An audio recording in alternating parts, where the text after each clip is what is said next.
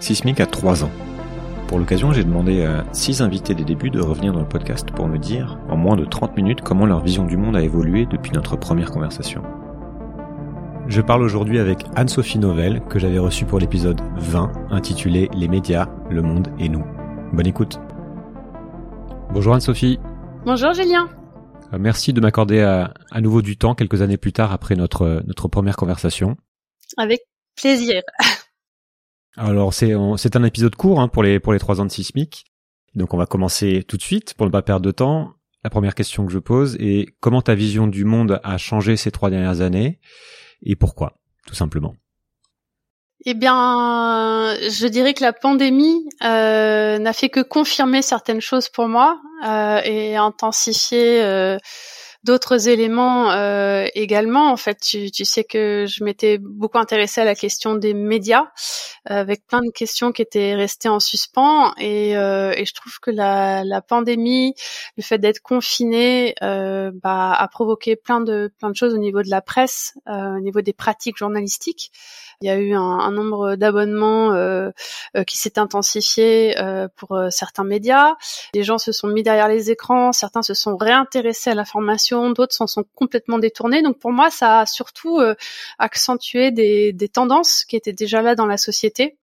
Et euh, bah, va falloir attendre maintenant de voir la fin de la pandémie, voir si ces tendances se, confirment ou perdurent, est-ce que les abonnements vont rester dans le temps, etc. Donc ça, c'était intéressant. Ça a obligé aussi des rédactions à s'adapter à travailler à distance, à adopter des, des fonctionnements peut-être plus horizontaux et surtout à s'interroger sur les besoins euh, du public. Euh, donc pareil, euh, bon, moi je travaille beaucoup avec le monde, donc j'ai pu observer de près comment la rédaction s'était adaptée, comment euh, elle s'était répartie le travail, comment est-ce qu'on a été vers une information plus servicielle. Euh, il y a des, des médias aussi, je pense à Médiacité, qui se sont mis à faire un peu plus de journalisme euh, de solutions, on appelle ça, euh, voilà, mais plus sur le terrain, à, répondre peut-être aux attentes aussi de leur public, et ils se sont rendus compte que ça pouvait fonctionner. Donc, c'est bien d'avoir des, preuves de concept de, cette manière-là, par la force des choses. Et, euh, j'ai la sensation aussi que, ben, on, l'a vu hein, depuis que Trump euh, bah, est parti de, de la présidence américaine, les médias américains ont une audience qui qui s'est un peu infléchie donc euh, tout ça, ça, ça, confirme aussi un certain mode de fonctionnement des médias, euh, avec, euh, à mon avis, un désir de changement euh, qui va peut-être pas s'accélérer aussi vite qu'on ne le pensait. mais ça, j'ai trouvé ça intéressant à observer. Donc, comme on n'en est pas tout à fait sorti, ben, je, je, je, prends toujours ça comme un terrain, tu vois, pour pour réfléchir et continuer à, à pousser certaines tendances. Mais voilà, pour l'instant, on en est là. Est-ce que tu dirais du coup que c'est une évolution positive? Ou est-ce que ce dont on avait parlé, c'est-à-dire cette ère de la post-vérité, de la difficulté justement à établir les faits, à établir un, à espérer établir un consensus, c'est une tendance qui est là pour euh, pour durer et qu'on mm. que l'on va avoir avec laquelle on va avoir à vivre sur le long terme? En fait, euh, comment dire, j'ai l'impression que ça. Alors moi, bon, tu sais que mon, travail euh, en tant que journaliste, ma spécialité, c'est quand même les questions d'environnement et d'écologie. Et euh, dernièrement, ce qui m'a vraiment frappé, alors c'est quelque chose auquel je réfléchissais avant, mais qui a été mis en avant par euh, un livre que je conseille à tout le monde qui s'appelle Les Gardiens de la raison. Je crois qu'on en a déjà parlé un petit peu, mais euh, euh, donc de, de, de, Sylvain Laurence qui est sociologue et de deux journalistes du Monde qui sont Stéphane Foucard et Stéphane Aurel, qui bah, en fait décortiquent un petit peu les mécanismes qui en fait en surface apparaissent dans les médias comme des éléments de polarisation extrême, avec des partisans d'une bonne science et d'autres qui vont dire non vous avez tort, bon, voilà. Et, et je trouve que ça, ça s'est accru que c'est bien qu'on mette en lumière ces dynamiques-là. Enfin, moi, je, je sensibilise beaucoup mes étudiants euh, à ça en leur disant euh, bah, regardez, renseignez-vous euh, sur ces fabriques de l'ignorance, sur la façon dont des think tanks peuvent formuler des éléments de langage qui sont ensuite plébiscités par des lobbies et des industriels qui ensuite vont tout faire pour exister dans le débat public et simplifier le débat et résultat donner l'apparence d'une querelle infertile sur laquelle on ne peut que s'opposer et stigmatiser des positions. Et en fait, ça, je trouve que ça s'est énormément révélé ces derniers temps. Sur quel sujet notamment? Bah, sur l'écologie, on a, on a pu voir euh, en septembre, octobre, euh, ça, ça a commencé, puis ça revient de manière récurrente. Alors avant, on s'en prenait à Greta Thunberg, après on s'en est pris au maire écolo, ensuite ça a été euh, la Convention citoyenne pour le climat. Et, et, ça, on peut montrer par A plus B que euh, voilà, il y a des, dynamiques très fortes d'opposition qui se qui se sont mises en place avec euh, bah, aussi David contre Goliath. Hein. C'est un petit peu ça quand on a des lobbies industriels qui se mobilisent de cette manière-là et, et, qui en fait euh, font infuser des idées dans l'ensemble de la société avec des procédés qui sont puissants mais insidieux. Euh, ça, ça, ça, pose question. Et euh, alors beaucoup là commencent à se dire, euh, il y a les présidentielles en 2022, les présidentielles en 2022. Oui, il faut regarder ça, mais je crois que ça doit nous questionner plus profondément sur notre propre rapport à l'information, notre capacité à questionner ça, à voir comment est-ce que émergent de temps en temps des figures médiatiques. et puis parfois, j'avoue que je me lasse un peu de ça, mais je crois qu'on fonctionne comme ça depuis toujours, que c'est intrinsèque à notre nature humaine, mais c'est à celui qui gueule le plus euh, et qui, qui, est le mieux entendu en fait. Twitter fonctionne comme ça, c'est qui râle le mieux va être le plus relayé, euh, qui critique le voilà. Et puis il suffit de bien me parler, d'avoir des colères saines pour parfois euh, apparaître comme une figure, etc. Et, et ça, ça marche. mais mais est-ce que ça permet voilà d'avoir des approches constructives où les gens peuvent s'entendre et, et, et, moi ça me, ça me perturbe un peu parce que vu les temps qui arrivent on a plutôt besoin de trouver des terrains d'entente de, de partir des désaccords de retravailler les controverses euh, pour faire des choix de société éclairés et solides à long terme. Et si on continue à, à, à accroître ces, ces, ces, effets de polarisation d'opposition dans, dans, auprès du grand public entre guillemets grand public je, j'ai un petit peu peur qu'on ne puisse pas euh, y arriver en fait, tout simplement. Et, c'est là que, euh, pour moi, cette question de l'information est cruciale à la fois pour euh, la vie démocratique de nos sociétés et pour euh, l'ensemble des enjeux, auxquels on doit s'atteler aujourd'hui. C'est rigolo que tu parles de ça puisque c'est un sujet sur lequel je suis en train de, beaucoup réfléchir dernièrement alors que je suis en train de faire le, bilan de ce que j'ai appris en trois ans et essayer de, poser, de clarifier quelle est la, ligne éditoriale du podcast. Et donc en réfléchissant à cette ligne éditoriale, se pose la question de savoir comment faire pour euh, à la fois toucher un maximum de gens, puisque c'est c'est aussi l'ambition euh, euh, que j'ai au travers de ce média, sans tomber dans ce jeu de la polarisation, de la simplification, etc. Alors pour le coup, moi je suis je suis très clair là-dessus. Je, je ne fais pas de compromis par rapport à ça, parce que je veux privilégier la, le temps long, le, le, doute, le fait de dire de manière récurrente que en fait je ne sais pas, que je suis là pour poser des questions, pas pour affirmer des choses. Mais mais en fait, c'est dur de, se faire écouter, c'est dur de d'attirer du, du, monde, d'émerger dans le paysage médiatique quand on ne va pas dans le format court, dans la simplification, euh, dans le clash. Mais c'est une métaphore derrière.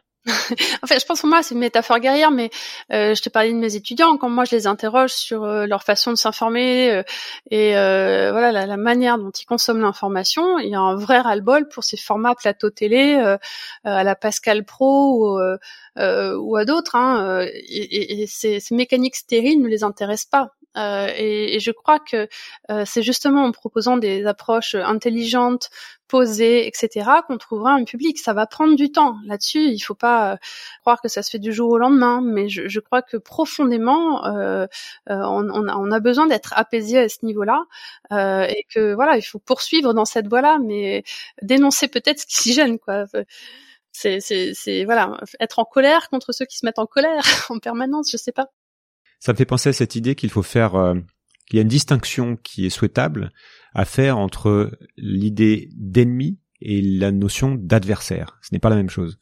Oui, forcément, mais la, bonne controverse, en fait, le bon débat, est celui où justement on arrive à se mettre euh, euh, en face de personnes avec lesquelles on n'est pas d'accord, mais dont on va respecter la parole et essayer de trouver des, zones euh, sur lesquelles on peut s'entendre. Et voilà, même si ça prend du temps, ça prend du temps de bien débattre comme ça. Il faut avoir de bons médiateurs. Et, et, et c'est pour ça que moi je pense que les bons médias de demain seront des médias qui permettront justement de, rapprocher plutôt que de diviser. Pour revenir sur les médias, est-ce que toi, tu dirais que tu as vu évoluer les choses ces deux, ou trois dernières années euh, par rapport à l'indépendance des médias, à la qualité du travail qui est fait par les journalistes, aux moyens qu'ils ont de le faire éventuellement, ou, euh, ou est-ce que ça reste vraiment un des, un des sujets majeurs? Quelle, quelle, quelle est la tendance? Comment tu, tu vois les choses se profiler pour les prochaines années peut-être?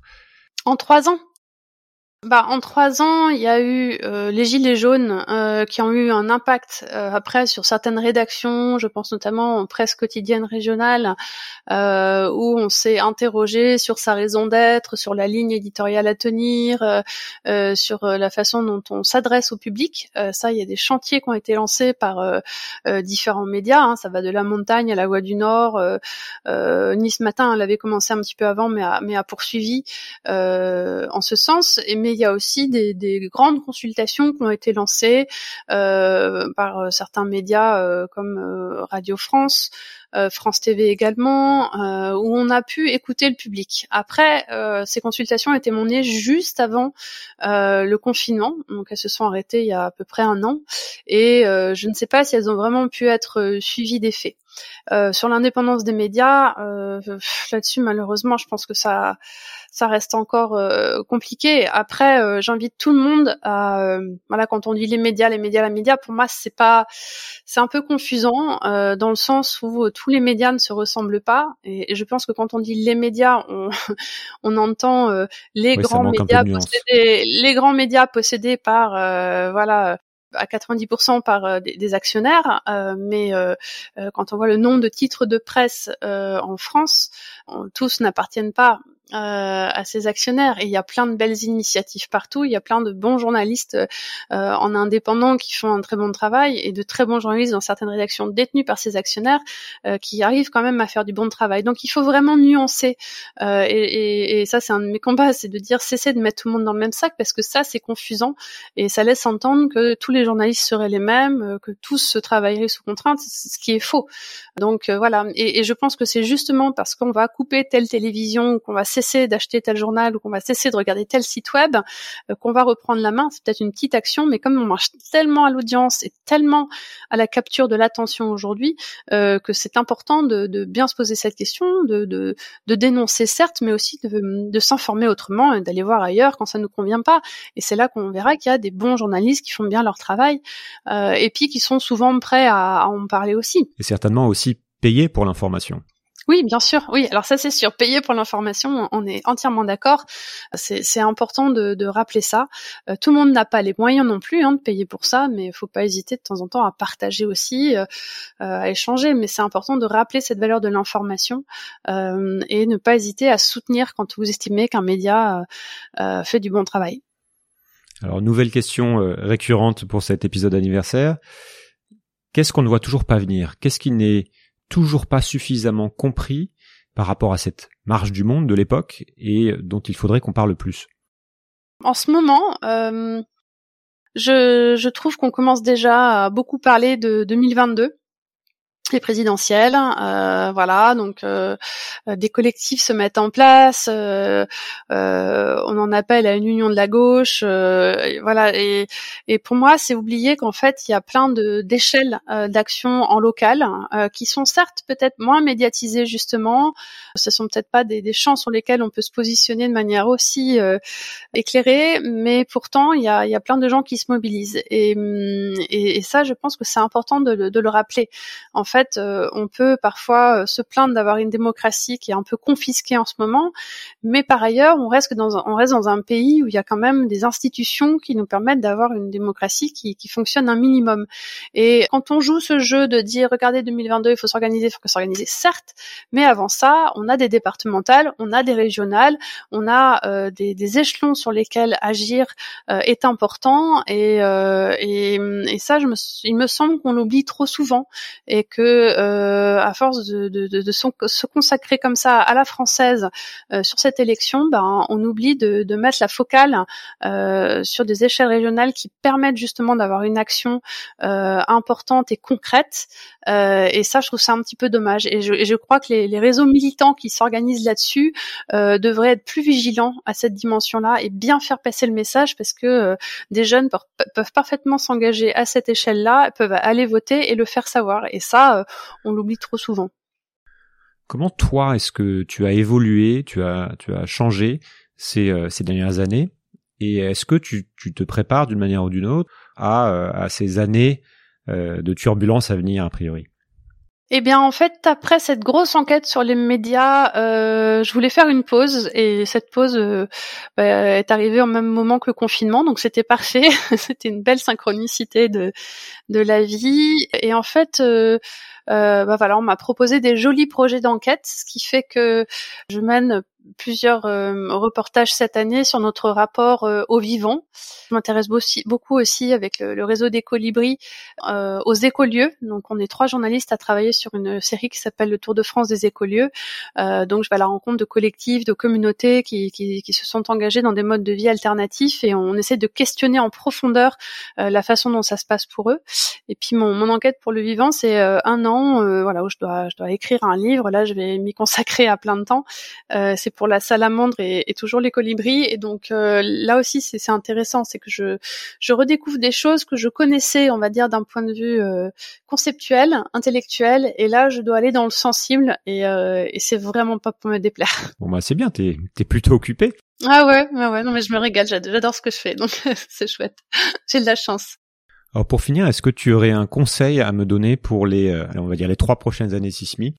Pense à des, personnes à inviter, à des sujets à traiter, à des manières de mener les interviews. Euh, voilà, c'est une question ouverte.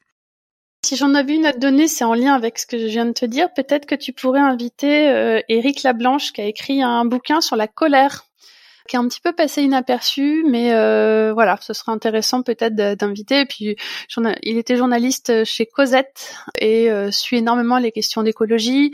Il travaille beaucoup avec Laure Noila, euh, qui est également une, une journaliste qui s'est intéressée aux moyens de se sortir de l'éco-anxiété. Euh, voilà, donc ça, c'est, deux, deux personnes euh, voilà que je connais bien, dont j'aime beaucoup le travail euh, et qui ont une façon d'aborder les choses qui, qui fait du bien. Donc peut-être que ça serait ça serait chouette. et puis ben quant à Sismic, je pense qu'il faut que tu continues. Puis comme tu vas être à plein temps maintenant, tu auras plus de temps pour pour trouver des petits formats différents. Donc ça va ça va être bien. On va suivre ça avec avec enthousiasme. Écoute, merci beaucoup. Je vais faire, je vais faire de mon mieux. Euh, en tout cas, moi, c'est euh, c'est une trajectoire qui me plaît parce qu'il y a, il y a énormément de, de sujets. J'ai une très grande liste de sujets que je vais aller ouvrir. Beaucoup, beaucoup de personnes à qui je, je souhaite parler. Toujours dans cette idée de de continuer une enquête et d'essayer d'y voir de plus en plus clair. Merci beaucoup. Merci pour ton temps, Anne-Sophie. Merci, Julien. Voilà. Je vous laisse avec un petit mot pour la fin. Il y a trois ans, donc, je lançais ce podcast avec pour but de, de mieux comprendre le fonctionnement de notre monde et, et les grands enjeux actuels. J'y vois aujourd'hui beaucoup plus clair, évidemment, mais je perçois aussi bien mieux à la fois la complexité et l'importance des sujets écologiques, énergétiques, technologiques ou sociétaux. Et je suis maintenant convaincu que nous allons être amenés à vivre tous des changements profonds que nous devrions nous efforcer de beaucoup mieux anticiper. Donc je vous invite à m'accompagner, à continuer de m'accompagner dans, dans ma démarche, dans cette enquête ouverte, la plus ouverte possible, pour encore quelques temps. Pour en savoir un peu plus, rendez-vous sur sismic.fr pour découvrir plus de contenu, des analyses et pourquoi pas rejoindre la communauté sismique pour participer à la conversation. Merci encore pour votre écoute. changer le monde Quelle drôle d'idée Il est très bien comme ça le monde, pourquoi changer?